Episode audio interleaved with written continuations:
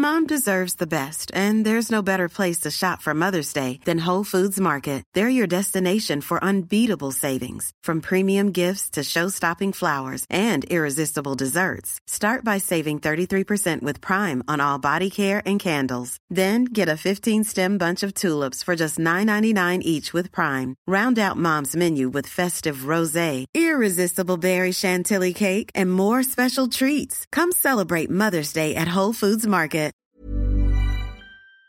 Les relations euh, sentimentales mm, vraiment me, me fascinent parce que c'est quand même le choix de deux personnes de vivre ensemble, de faire une micro-société à deux. Ouais. C'est c'est des questions qui sont très... euh, Et puis l'adolescence, le fait de... de- que voilà, tu rencontres quelqu'un, ça te chamboule complètement ta vie, tu penses à cette personne-là, tu veux lui faire des dessins, lui écrire des poèmes, Ouais. enfin, tout ça, c'est quand même une force qui est assez... euh, Enfin, qui est, qui est- ouais, qui est très puissante. Salut, c'est Hugo de Hugo Décrypte. J'espère que vous allez bien et bienvenue sur le podcast de l'interview de Mashup. Alors, chaque semaine, je reçois une personnalité, quel que soit le domaine. Ça peut être un artiste, un journaliste, un sportif ou encore un youtubeur avec qui je me pose dans le salon, confortablement installé dans les fauteuils pour revenir sur son parcours et sur les points de bascule de sa vie. Ça donne des échanges très souvent riches en enseignements. Bienvenue du coup, si vous êtes nouveau, pensez à vous abonner à ce podcast pour ne pas louper les suivants. Je terminerai avec deux petites infos supplémentaires. Cette interview se fait dans le cadre de mon émission euh, Mashup, diffusée sur la chaîne Twitch Hugo Décrypte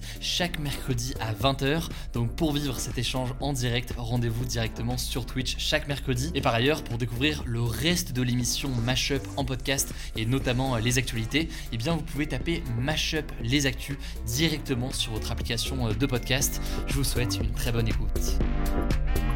This is, bonjour, salut. Salut Hugo. Merci d'être euh, là, ça fait très Ah, plaisir. merci, ouais. Franchement, un jour d'anniversaire, pour moi, c'est le plus beau Ah oui, j'ai entendu, c'est ton anniversaire. Ouais. Ça te fait quel âge alors Euh, Ça fait 25 ans. Ok. 25 ans. Et ça fait vraiment plaisir de te recevoir euh, Ouais, aujourd'hui. Moi aussi, je suis content. Franchement, parce que, bon, déjà, j'ai eu l'occasion d'écouter beaucoup ton dernier album, euh, L'amour, dont on, a, on va beaucoup parler forcément Mhm. euh, ce soir. Et, et c'est un, un vrai kiff. Et j'invite dès maintenant ceux qui ne te connaissent peut-être pas à, te découvrir avec ce dernier album qui, je pense, montre bien tout ce que tu peux, euh, tu peux faire. Mais tu es un peu un multicasquette. Je déteste ce terme parce que Non, mais c'est vrai que tu cumules à la fois, euh, bah, tu es un artiste à tout point de vue, à la fois rappeur, à la fois comédien, à la fois écrivain. Enfin, tu t'endosses pas mal de rôles différents. Et même dans la musique, en soi, tu as Mhm. pu euh, endosser différentes casquettes au fil de, de tes projets, des albums que tu as pu euh, sortir. Parce que des albums, il y en a eu beaucoup. Il y en a Ouais. eu en gros une grosse dizaine. Ouais, ouais, c'est euh, le 13e celui-là. Ouais, le 13e, euh, le 13e aujourd'hui. Tu as commencé tôt, ou en tout cas, ça a décollé même euh, très tôt, vers l'âge de 20 ans, Ouais. environ, quand tu, quand tu débutais. Euh, et donc, aujourd'hui, on va commencer par revenir un peu sur euh, un ou deux points de bascule, Mhm. donc euh, des moments qui ont fait que tu es là où tu es aujourd'hui, pour comprendre un peu d'où tu viens. Et puis, on va après se focus sur bah, une thématique qui est, qui, est, qui est majeure dans ton album. On l'aura compris, c'est l'amour. Et Mm. euh, et t'en parles très bien dans ce, dans ce dernier album, donc je pense que c'est super de pouvoir en, en discuter ensemble. Voilà donc pour le concept euh, des points de bascule qu'on va voir, euh, qu'on va voir euh, ici. Et, et je voudrais du coup qu'on attaque directement avec un premier point de bascule. Mhm. C'est une lettre, une lettre d'un certain Patou, une personne qui travaillait dans le label Sony. Mhm. Alors à l'époque, toi, tu es fan de, de NTM et tu cherches en fait sur leur disque le nom de leur directeur artistique.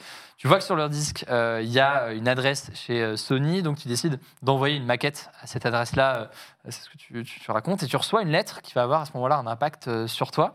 Est-ce que tu peux nous raconter quelle était euh, cette lettre et qu'est-ce que ça a entraîné euh, de ton côté? Ouais, en fait, quand j'étais jeune, quand j'avais, euh, on va dire, euh, 15-16 ans, euh, bah, c'était pas comme aujourd'hui où tu peux écouter plein de musique comme tu veux et tout. En gros, tu avais un petit peu d'argent à Noël, tu étais obligé de choisir ce que tu allais écouter et t'acheter un album en particulier. Et il s'avère que moi, cet album-là, c'était l'album d'NTM, le premier album d'NTM qui s'appelle euh, euh, Authentique. Si je dis pas de bêtises, ouais, je crois que c'est ça. Et, euh, et du coup, bah, j'avais regardé dans les crédits et il y avait leur directeur, parce que je faisais de la musique moi aussi, je me disais, ouais, bah, j'aimerais bien avoir l'avis d'NTM sur ma musique, comme je reçois des fois des messages de jeunes artistes qui me disent, qu'est-ce que tu penses de ce que je fais? Moi, je voulais faire la même chose. Donc j'ai retrouvé son, son nom, c'était une femme qui s'appelait euh, Patou, et je lui ai envoyé donc une maquette que j'avais enregistrée dans un petit studio. Et euh, j'ai reçu. euh, en fait, j'ai pas reçu une lettre, mais euh, j'ai eu un appel, parce que j'avais laissé mon numéro de téléphone de chez moi, et j'ai eu un appel de la personne qui m'a dit écoute, on a reçu ta lettre, ça nous a touché, c'est cool, tout ça et tout. J'ai fait écouter à NTM et ils pensent que c'est bien, mais que t'es pas encore assez mûr et qu'il faut encore travailler. Et le simple fait que ce groupe majeur me dise on a écouté et vas-y continue, ça m'a donné une, force incroyable. Et après plus tard j'ai fait, euh, Ouais. j'ai rencontré Joe Star, tout ça et tout. Donc comme quoi, euh, Ouais, ça Voilà, s'est fait progressivement, mais c'est vrai Ouais. que c'est c'est euh, une forme aussi de, de- ouais, l'idée d'oser aussi, de se dire vas-y, je vais envoyer quelque chose. Euh, forcément, tu t'imagines pas forcément avoir un retour parce que on peut imaginer voilà que n'importe quel contact chez. Sony, parfois même le la, la personne qui est en stage qui vient Eh d'arriver oui, va ouais. recevoir des messages en mode apparemment t'es chez Sony, est-ce que tu peux m'aider Ah bah là-dessus oui, oui. C'est- c'est- C'est c'est cool et c'est fou d'avoir eu un retour à ce moment-là et dis que ça t'a donné une vraie confiance. euh, Ah ouais, ça m'a donné beaucoup de force, mais c'est ce que tu disais en fait, c'est le fait d'oser.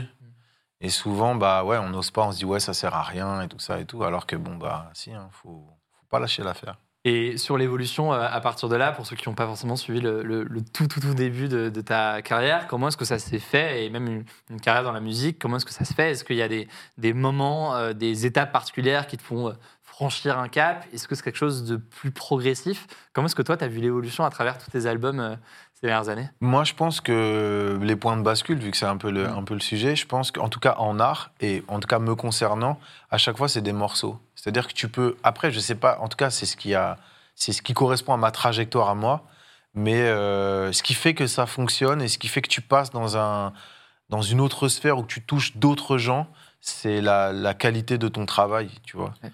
Et euh, bah, moi, le morceau Je pète les plombs, qui a complètement euh, changé euh, ma vie, au départ, je l'avais écrit pour une mixtape, donc un, petit projet comme ça, assez confidentiel, euh, destiné à des DJ. Et puis, bah, ça a plu. euh, on a eu des retours de DJ qui disaient Ouais, il est incroyable ce morceau. Donc, du coup, mes producteurs de l'époque ont décidé de le sortir en single.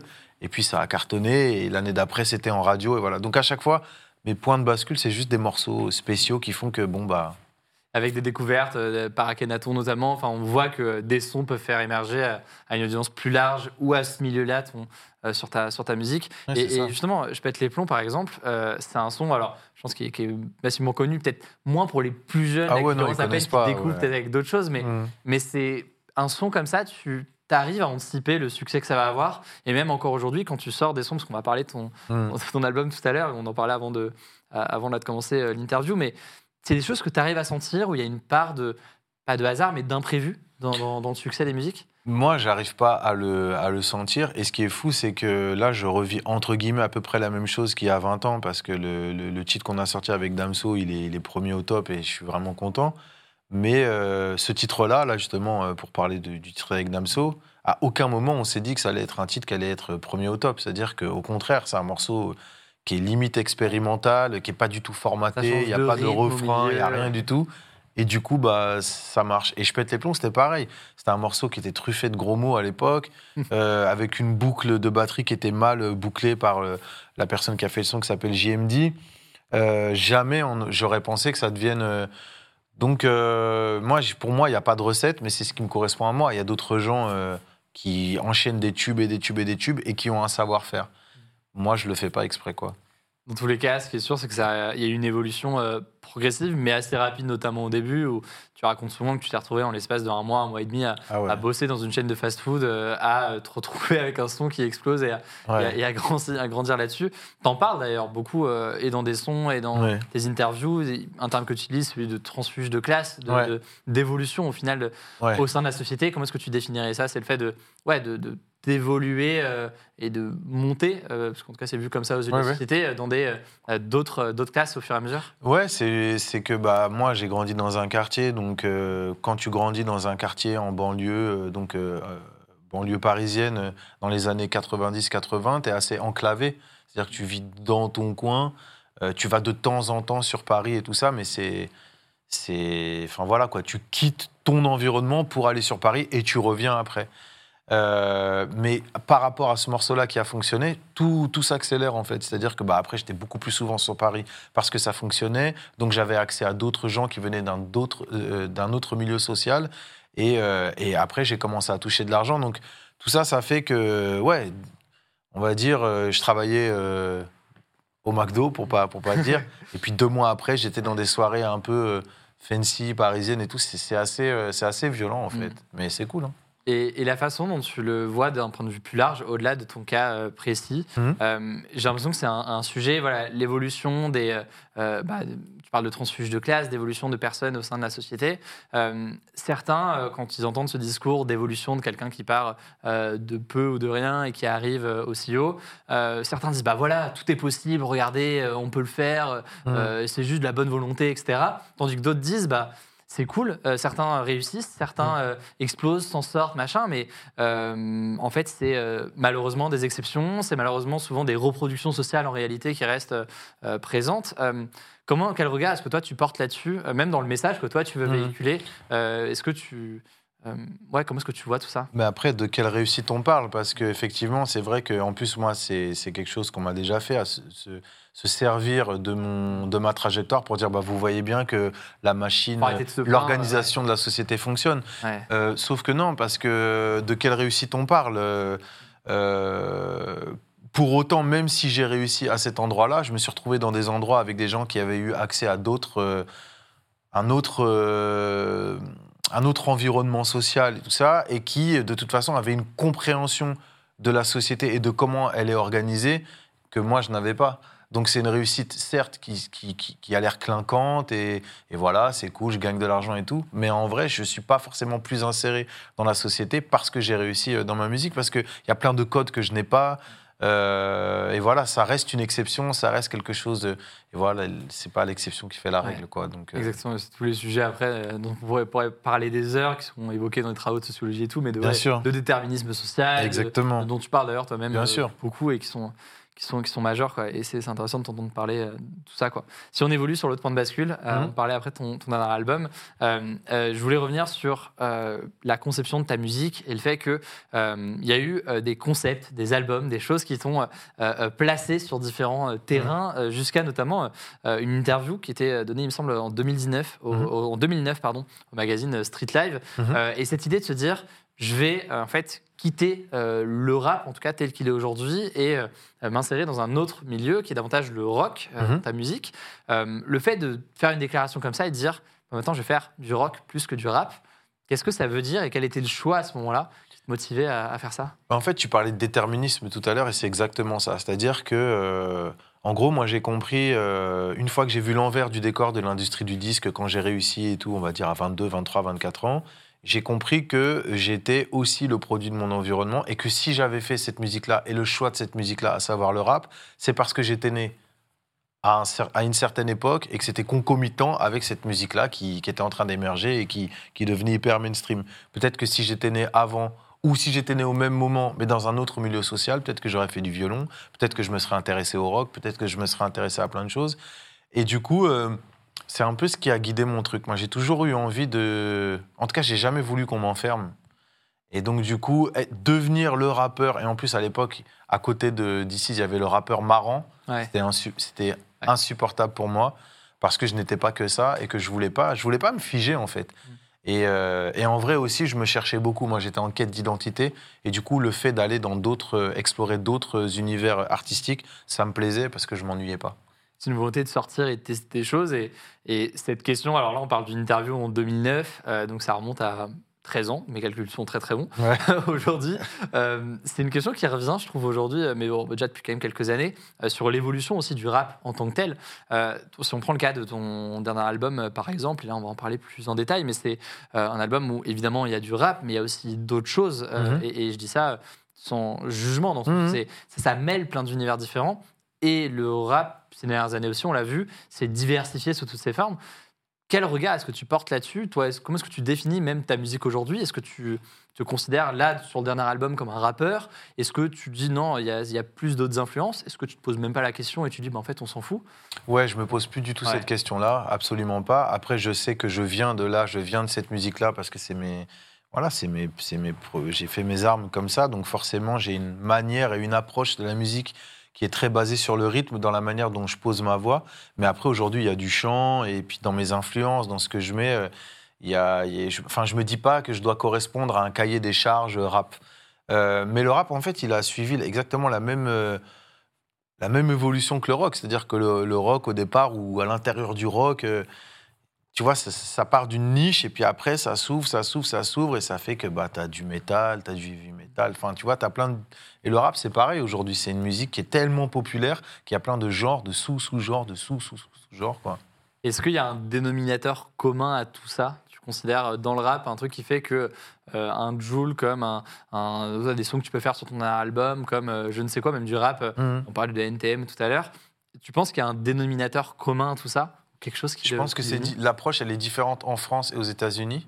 En France, le dénominateur commun, c'est que bah, c'est une musique qui est issue des quartiers populaires à la base. Donc après, il y a d'autres gens qui rappent, euh, qui viennent d'un autre milieu, euh, qui sont blancs et qui, et qui rappent, qui prennent ces codes-là et qui en font quelque chose. Et c'est très bien. Euh, aux États-Unis, c'est c'est pas la même chose. C'est-à-dire que c'est quand même une musique majoritairement, même à 99%, qui, qui est fait par des Noirs américains. Euh, et du coup, bah, ça, ça change un petit peu, euh, un, petit peu la donne. Donc, euh, je pense pas qu'il y ait un dénominateur commun à part une origine ouais, sociale, quoi. Ouais, l'origine sociale qui, est, Mm. qui reste encore euh, Ouais, majoritairement présente. ouais, ouais. Mais avec des différences géographiques, euh, on l'a- on l'a compris. Quoi. Euh, si on avance, euh, j'ai envie du coup qu'on prenne le temps de parler de ton dernier album qui euh, aborde un sujet majeur, on l'aura compris, c'est l'amour. Et, et, parce que c'est le nom de l'album, pour ceux qui n'ont pas suivi Ouais. et qui du coup comprennent en, en cours de route de quoi, de quoi on parle. Et euh, justement, pour euh, aborder ce sujet-là, déjà, je voulais revenir sur euh, quelque chose, un livre qui visiblement t'a pas mal marqué. Ce livre-là, c'est La vérité, un livre sur les relations qui dérangent Ah ouais, dont tu as, pas mal parlé, qui s'appelle de Neil Strauss, qui est un ancien journaliste du New York Times. Un livre qui t'avait marqué sur ce sujet de l'amour. Pourquoi est-ce que tu avais parlé pour, euh, pour commencer Mais avant ce livre-là, il, en- Ouais. il en avait écrit un premier qui s'appelait The Game Ouais. euh, et qui parle un petit peu des. euh, en gros, The Game, c'est donc Neil Strauss, c'est un, un- un journaliste du New York Times, comme tu, comme tu l'as dit, qui dans les années 90 a infiltré une communauté, une communauté pardon, euh, qu'on appelait les pick-up artistes Mm. et qui étaient des gens qui ont quelque part fait des études assez poussées, si on peut dire, sur la drague. Parce que c'est une, commun- une communauté de geeks qui, qui avait pas trop de facilité avec, euh, avec les filles et qui ont voulu euh, bah voilà, apprendre. euh, Donc, c'est des techniques de psychologie, mais aussi de manipulation. C'est plein de trucs comme ça. Et euh, c'est absolument drôle et absolument triste Mm. aussi.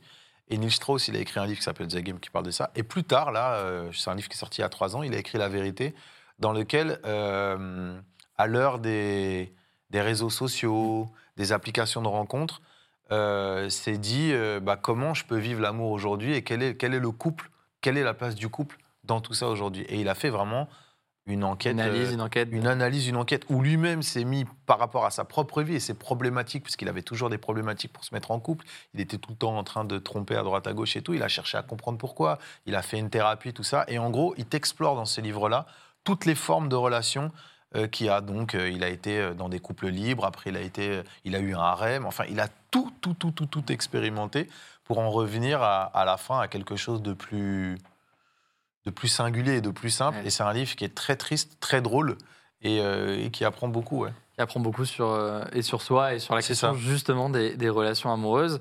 Tu as fait le choix du coup de, de faire un album euh, qui est différent de tes précédents dans le sens où là y, il y a un focus sur un sujet, une thématique Mm. euh, qui est donc euh, l'amour. Euh, donc c'est différent de concepts ou autre chose que tu as pu faire par le passé.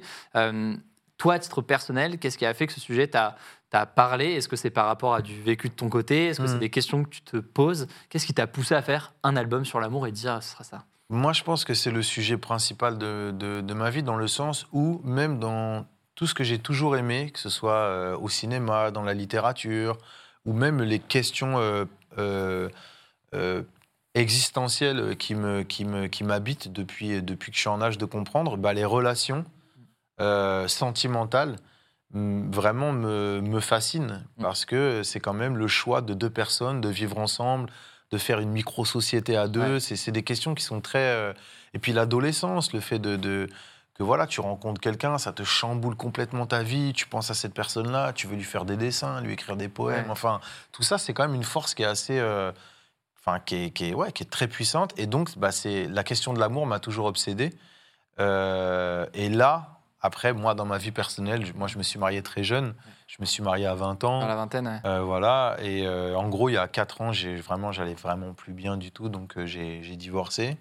Et bah, du coup, ça a fait que ça a été vraiment très, très, très important pour moi, le fait de passer par là, parce que c'est très dur. Et, euh, et du coup, bah, j'ai écrit un disque entièrement sur ça.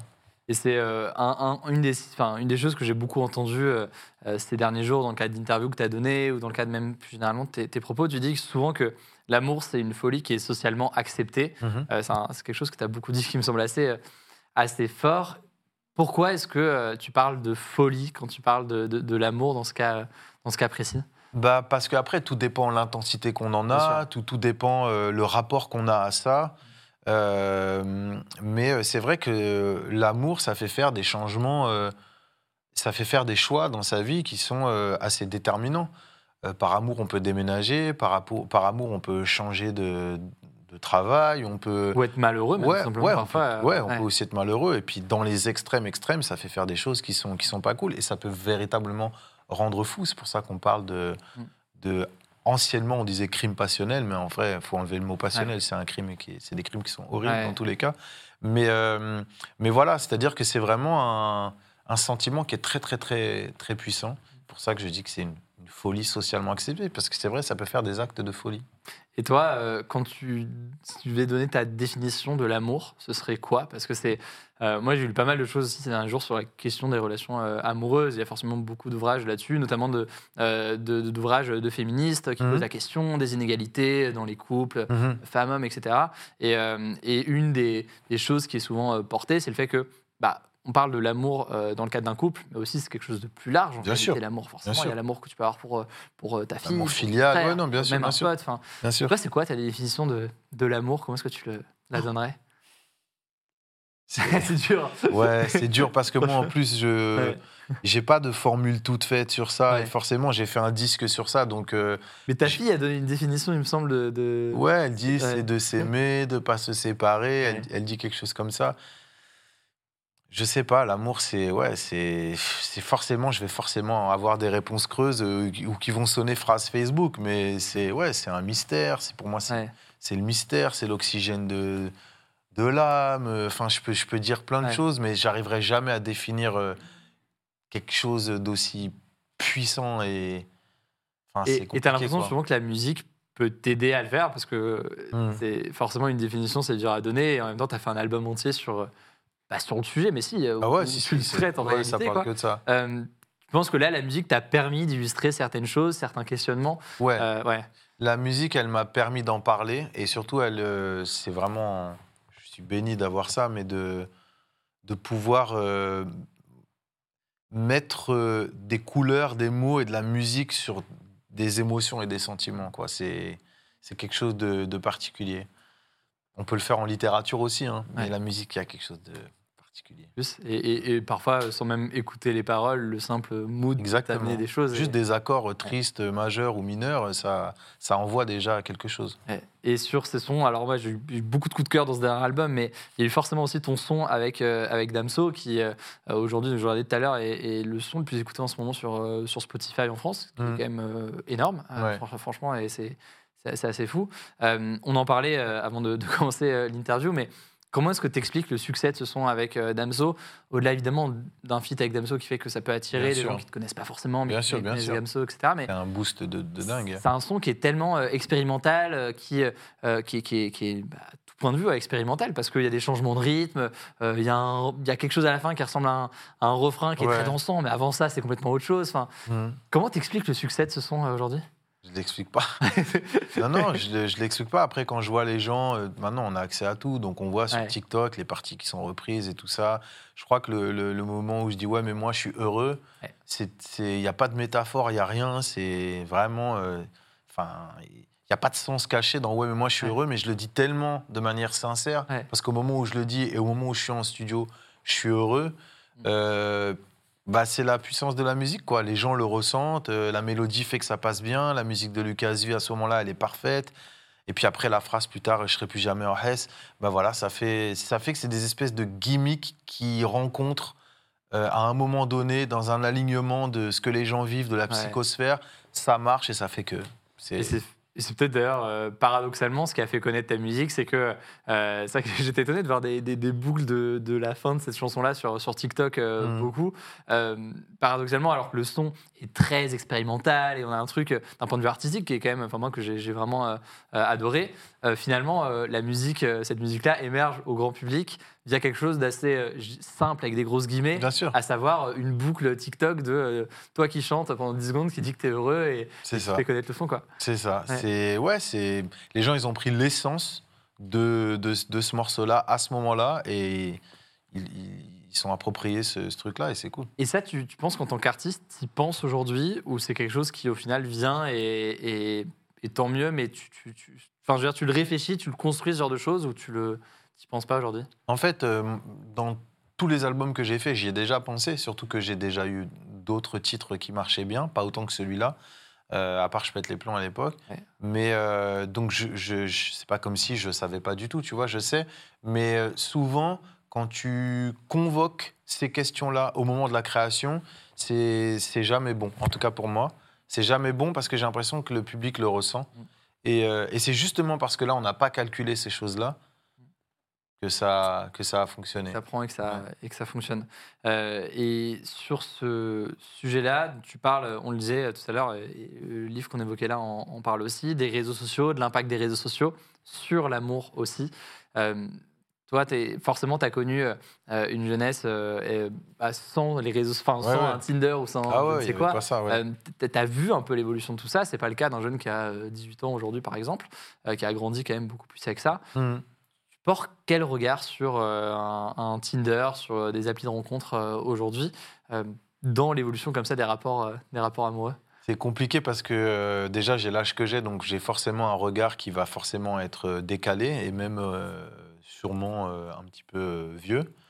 Euh, parce que c'est pas mes habitudes, c'est pas ma manière de faire, même si je le comprends très bien.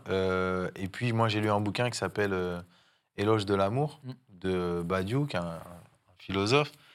Et euh, du coup il, parle de ça, il parle du fait que malheureusement dans les applications de rencontres, déjà avec tout ce qui est les algorithmes et tout ça, euh, on dit que c'est du hasard, mais c'est pas du tout du hasard parce qu'en fonction de l'algorithme que tu as, du succès que tu as, donc de la de ta photogénie, comment tu passes, tu vas avoir plus de succès, donc on va te mettre avec des gens qui ont aussi plus de succès. Et il y a tout ce côté-là qui fait que bah c'est pas tout à fait naturel en Et, fait. et tu dis dans un son, je crois qu'il s'appelle Dispo, tu dis euh, t'es pas celle que je veux, mais t'es celle qui était, euh, qui est ou Dispo. qui était dispo. Ouais. Euh, Et dans le couplet d'après, je dis je suis pas si que tu veux, mais j'étais dispo. Ouais. Donc c'est ce côté ouais, de rencontre par le biais. Ouais, bah de de, ouais, d'un peu, un, peu supermarché, quoi. Ouais. Mais en même temps, il y a des contre-exemples et des gens qui se sont rencontrés grâce à ces applications et qui s'aiment et qui ont réussi. Donc, euh, donc, Ouais. donc, donc, ça fonctionne aussi dans l'autre sens. Mais ça peut perdre de sa romance, on va dire, parce qu'il y a un côté beaucoup plus bah, forcément algorithmique, plus que Ouais. Le naturel d'une rencontre. Oui, et puis il y a un côté aussi quand tu t'inscris, bah, tu, tu coches les films que tu aimes bien, tu, tu coches tes centres d'intérêt et tout, et du coup, bah, la personne, elle, ne- elle ne découvre pas ça parce qu'elle l'a déjà vu. Mais en même temps, c'est ce qui fait que tu te rends intéressant. En fait, c'est juste un autre rapport euh, aux interactions euh, voilà, quoi, dans, dans le cadre des rencontres. Euh, sur euh, ce nouvel album, euh, il y a forcément là du coup une tournée euh, vu que tu as posé sur Insta hier ou enfin ré- récemment avec Mm. les, les différentes dates qui, qui arrivent. Tu as eu aussi un concert au Trianon, c'était le 16 mars dernier. Les places ont été vendues très très rapidement. Il me semble qu'en plus les- les- le concert était avant la sortie de l'album. Ouais, ouais. Donc c'est forcément quelque chose d'osé et pas évident. Enfin moi j'ai euh, j'ai vu Stromae en concert là, il y a quelques, quelques jours avant du coup avec son concert test à la Corentelle euh, avant qu'il euh, sorte son album. C'est un défi euh, j'imagine de faire un live avec des sons que, les gens ne connaissent pas quoi. Ouais, mais ça montre que mon rapport, il a changé. Parce qu'avant, en rap, c'est quelque chose que tu fais pas trop. Parce qu'en rap, tu as toujours. euh, T'es un MC, t'es un maître de cérémonie, ça vient de là. Et du coup, tu dois prendre le micro et faire en sorte que la, la foule euh, kiffe, quoi. Mm. Et, mais là, j'ai un autre rapport. C'est-à-dire que j'ai écrit des chansons. euh, pour moi, il y a certaines chansons, c'est juste de la pop. Donc, du coup, même si les gens ne connaissent pas, j'ai confiance dans la puissance mélodique du morceau et tout l'arsenal artistique qu'on a mis derrière pour faire en sorte que les gens captent et se mettent à danser euh, directement. Pas directement, mais au bout du deuxième couplet, du deuxième refrain. Et sur euh, trois, quatre morceaux, ça l'a fait. Donc du coup, j'étais euh, j'étais bien content. Et puis, il y a aussi que j'ai quand même toutes ces années de carrière derrière. Donc forcément, quand je, me, quand je mets en place un concert, bah, il y a des gens qui sont intéressés. Quoi. C'est ce qui peut, ce qui peut se faire. Quoi. Et euh, justement, sur ce concert-là, euh, il me semble que tu disais dans l'interview de, de- avec euh, Mindy Maizy que euh, près de 70% des places qui ont été achetées par des gens qui ont entre 18 et 25 ans. Ouais, Et il y a une forme de surprise aussi Ouais, là-dessus. Déjà, est-ce que tu arrives à l'expliquer C'est la première question. Bah, j'ai demandé depuis, donc on m'a un peu expliqué. Je pense que Pacifique, qui est un disque qui est sorti il y a 3, 4 ans ou 4, 5 ans plus tôt, et qui a mis du temps à fonctionner, mais à fonctionner. Et je pense qu'il a marqué euh, pas mal de gens. J'ai fait disque d'or quand même sur ce disque-là. Donc les gens qui avaient peut-être euh, 16, 15, 16, 17, 18 à l'époque et qui se sont pris ce disque-là ont aujourd'hui euh, entre 20, 22, 23. Donc du coup, bah, ils apprécient. En plus, euh, le disque que j'ai sorti, L'amour, s'inscrit un petit peu dans la continuité de Pacifique. Euh, donc c'est peut-être ça qui a fait ça. Et aussi parce que le travail de Lucas V, la musique de Lucas V, avec qui je fais, euh, avec qui j'ai fait tout l'album, qui lui a, a 24 ans. Ouais. Euh, Casino était déjà sorti Ouais, notamment. Casino et- était déjà sorti et tout. Moi, j'étais juste étonné de voir que dans Casino, je raconte mes problématiques d'adulte euh, et mes névroses de, de, de mec triste parce qu'il est en rupture et que ça touche des gens qui ont 18-25 ans. Mais euh, entre 18 et 25 ans, tu peux aussi vivre des ruptures, tu peux aussi être touché par tout ça. Et ça se trouve même plus parce que tu as cet âge-là, justement. Ouais, et je pense qu'il y a aussi le côté grand frère euh, qui peut être présent. C'est là où. Enfin, après, c'est mon analyse qui vaut rien du tout, mais juste qui vaut quelqu'un Ouais. qui écoute de la musique. Mais euh, j'ai l'impression aussi qu'en réalité, euh, bah, justement, tu vois, toi, tu parles de certaines problématiques qui peut-être touchent davantage ta génération que les plus jeunes, qu'un lycéen qui va t'écouter. Mhm. Et en même temps, tu as du coup aussi ce côté grand frère, et, et c'est ce Mhm. qui fait que j'ai l'impression qu'il n'y a pas forcément besoin de parler de problématiques de euh, lycéens dans tes sons Ah pour oui. parler à des lycéens. Et il y a souvent Ouais. un truc aussi qui est qui fait de se dire, bah, lui, en fait, ouais, il y a un côté euh, transgénérationnel, ou en tout cas de- euh, d'échange de, en fait, lui, ça pourrait être mon grand frère ou, Mhm. euh, ou quelqu'un de ma famille, et il me raconte des choses, et ça me parle parce que je sais que tôt ou Ouais. tard, Peut-être qu'il y a cet angle-là aussi, ouais. Peut-être. très, très intéressant. Et pour terminer là-dessus, sur cet album-là, et, et au-delà de ça, tu as récemment créé ton propre label. Mhm. J'ai l'impression que c'est un, un passage que veulent faire beaucoup de- d'artistes, des rappeurs, mais pas que, l'idée d'avoir une forme d'indépendance à tout point de vue. Comment est-ce que toi, tu as conçu tout ça pour faire ton label, ton label récemment? Alors, je l'ai, déjà, je ne l'ai pas fait tout seul. Je l'ai fait euh, euh, en, premier lieu avec euh, mon manager et mon associé qui s'appelle Germain. Et j'aurais jamais pu faire ça sans lui parce que euh, même si moi, je suis artiste et que je connais l'industrie du disque depuis longtemps et tout, l'industrie, elle a des règles. Et, et voilà, c'est, il faut comprendre. Enfin, tu vois, c'est de la vente de disques, c'est de la production, c'est, c'est un avis artistique. C'est pour ça aussi que j'ai un, directeur artistique qui s'appelle Jules, qui est très très fort, qui connaît vraiment, euh, euh, qui a une culture musicale très large et qui en plus est assez spécialisé dans une nouvelle manière, une nouvelle génération là, qui est en train de faire une musique qui est vraiment très très très très puissante. Donc voilà, c'est déjà c'est savoir s'entourer pour faire un label. Et moi, je voulais le faire parce que euh, et je pensais que c'était pas possible parce que j'ai beaucoup euh, subi euh, cette industrie. C'est une industrie, euh, bah, une industrie de toute façon. euh, En général, c'est compliqué. Ouais. Euh, Il y a des règles et, et voilà, c'est une, une industrie, donc il y a de la rentabilité, il y a tout ça. Et bah, faut quand tu es artiste et que tu es sensible, il faut se battre avec tous ces codes-là et c'est compliqué. Et moi, j'ai beaucoup souffert du fait que à chaque fois, euh, il fallait que je me batte pour imposer mes idées artistiques, euh, qu'on comprenne, ou la, ma- la manière de, me parler, de tout ça et tout, c'était compliqué.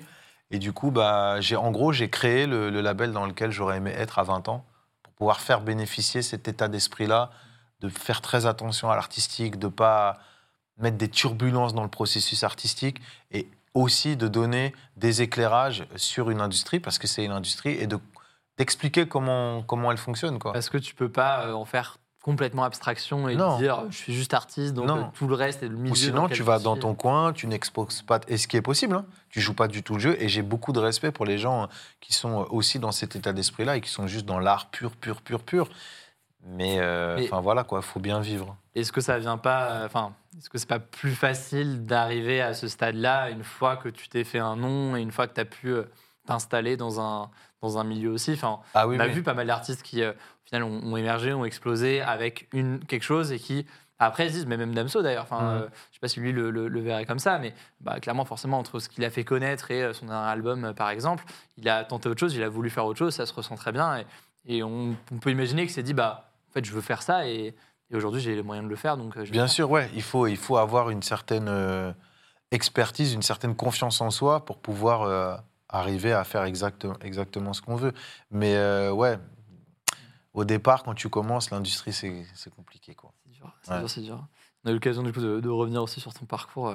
Euh. Aujourd'hui, on aurait pu parler pendant, pendant des heures. mais Ouais, avec plaisir. hein. Ça fait déjà, ça fait déjà longtemps qu'on euh, discute. Ah ouais super. Ça euh, fait combien de temps ça là fait, je sais même pas, ça fait 35, un bon 35 minutes, je crois. Ok, Euh, une bonne trentaine de, de- de minutes. Euh, ok. euh, je suis de savoir sur la suite de, Hum. de- de tout ça. On, on l'a dit, euh, euh, L'amour, c'était du coup un, un album euh, sur l'amour Mhm. avec un thème que tu as porté comme ça.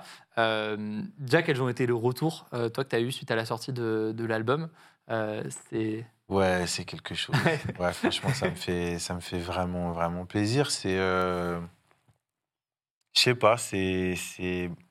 Moi, je suis un peu chaos dans le bon sens de tout ce qui se passe parce que bon là, les gens ils voient l'album, il est sorti et tout, mais moi, ça fait quatre ans que je travaille dessus et je suis vraiment allé dans quelque chose. Je parlais de folie tout à l'heure. Je pense que c'est assez proche de la folie parce que c'est une obsession. C'est comme euh, un peintre qui veut finir sa toile ou un sculpteur qui veut arriver vraiment à sa forme comme il l'a imaginé. Et tous les jours, tu travailles, tu travailles, tu travailles dessus. Moi, tous les jours, pendant quatre ans, avec Lucas, j'écoutais le disque trois fois par jour.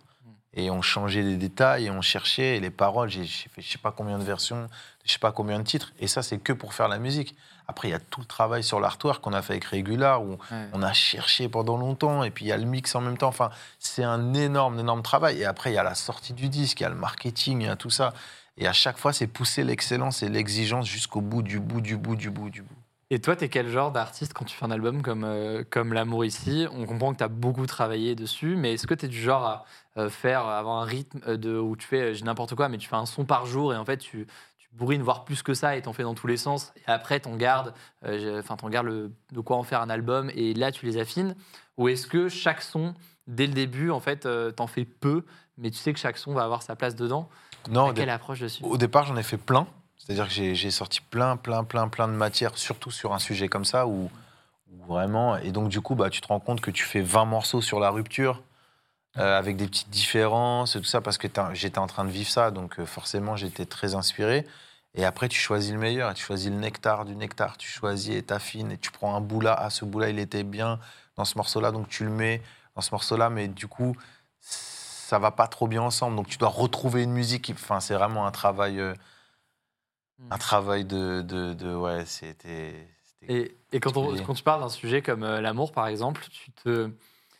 Bon, forcément, il y a une expression personnelle de ce qui ressort, euh, du Bien fait sûr. de ton vécu, du fait de Mm. tout ça, mais euh, ta volonté, c'est quoi? C'est de raconter toi ce que tu vis, c'est d'aller euh, essayer aussi de faire passer des messages. euh, justement, on parlait du côté grand frère tout à Mhm. l'heure. Est-ce que tu as aussi cette volonté-là ou est-ce que juste ça vient spontanément et Non, moi, j'ai- absolument pas la volonté de, de, de grand frère ou, Ouais. de, ou de message et tout, absolument pas. J'ai une approche euh, un peu comme euh, la soul music où euh, c'est juste euh, une authenticité de ce que tu vis, la justesse d'un ressens, sentiment, ouais. tu ressens, mais aussi c'était pas que ma vie. Moi, je m'inspirais de. Tout le monde parle de relations, tout le monde se pose la question. À un moment, quand tu es, es jeune, quand tu as, 15 ans, tu veux juste coucher, tu cherches, tu cherches, tu, tu vois, il y a, y a plein de. Puis après, quand tu es plus grand, un petit peu plus grand, tu cherches euh, l'élu de ton cœur parce que tu es aussi. euh, entre guillemets, endoctriné par toute cette puissance romantique qu'on te montre à travers, les films, à travers le modèle de tes parents que tu as eu ou pas eu et tout, tu vois. Donc, tu es aussi en recherche de ça. Et euh, du coup, je discutais avec les gens. Et, euh, et je voyais que la rupture, c'est. Ça fait, ça fait mal, mais est-ce que ça fait plus mal à celui qui rompt ou à celui qui est quitté? Donc, ça, ça déjà, c'est un questionnement. Et voilà, tout ça, ça a nourri bah, tout le travail qu'on a fait sur l'amour. C'est là qu'on voit que c'est un sujet. euh, Enfin, c'est c'est fascinant la façon dont tu le décris, parce qu'on voit que c'est un sujet qui est euh, infini en termes de, Eh oui, de possibilités. Rien que toi, dans ta vie, enfin, chacun d'entre nous, euh, on le vit de façon entre les, les premiers trucs au collège. Exactement. ou Genre, euh, je sais pas, tu peux imaginer forcément quand, quand on aura euh, 60 piges ou je sais pas, euh, Eh oui, forcément les questions sont pas les mêmes. Puis, euh, exactement. euh, selon nos milieux, selon tout. Enfin bref. euh, Mais ce qui est sûr, Ouais. c'est que ça. Ce qui est puissant dans l'amour, c'est que, que tu sois, en, même enfant, euh, à l'âge enfant où tu commences à avoir les balbutiements de juste trouver quelqu'un de beau, d'être Ouais. attiré par lui et tout. Euh, euh, euh, Enfin, quand tu es adolescent plutôt. euh, ben, du coup, c'est. euh, tu ressens des choses, quoi. Ça te fait mal au cœur d'être exclu ou de ne pas être aimé. Juste t'écrire un mot. tu T'es en classe, euh, je sais pas, veux-tu sortir avec moi avec une case oui et une case non? Tu reçois un non, t'es triste, tu vois. C'est. Le fameux mot euh, qui Ouais. se passe au collège. Ouais, après, c'est plus grand. C'est Ouais. pareil, tu es sur une application, tu matches sur quelqu'un, la personne ne match pas sur toi. C'est l'équivalent de quand tu étais plus jeune, quoi. Ouais, et avec souvent, du coup, aussi une part d'incompréhension. Ouais. Là où c'est. J'ai l'impression que c'est le mystère de l'amour en soi. C'est ça. que tu passes ton temps toi-même à te poser des questions et à te dire mais est-ce que ça c'est normal, pas normal? Est-ce qu'il y a quelque chose de normal même dans l'amour et dans ce qu'on peut Non, ouais. sentir? Et c'est- Ah non, ouais. Ouais, normalité, ouais.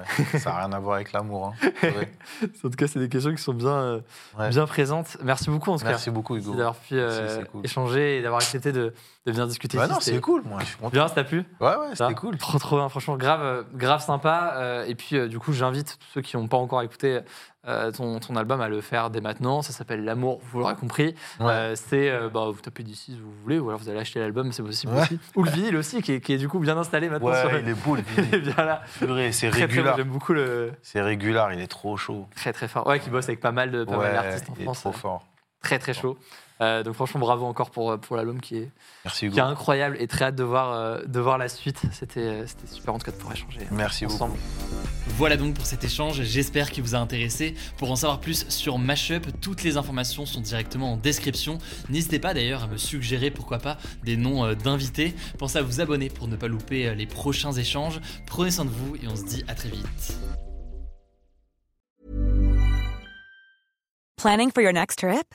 Elevate your travel style with Quince. Quince has all the jet setting essentials you'll want for your next getaway, like European linen, premium luggage options, buttery soft Italian leather bags, and so much more. And is all priced at 50 to 80% less than similar brands.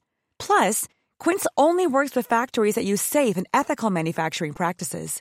Pack your bags with high-quality essentials you'll be wearing for vacations to come with Quince. Go to quince.com slash pack for free shipping and 365-day returns.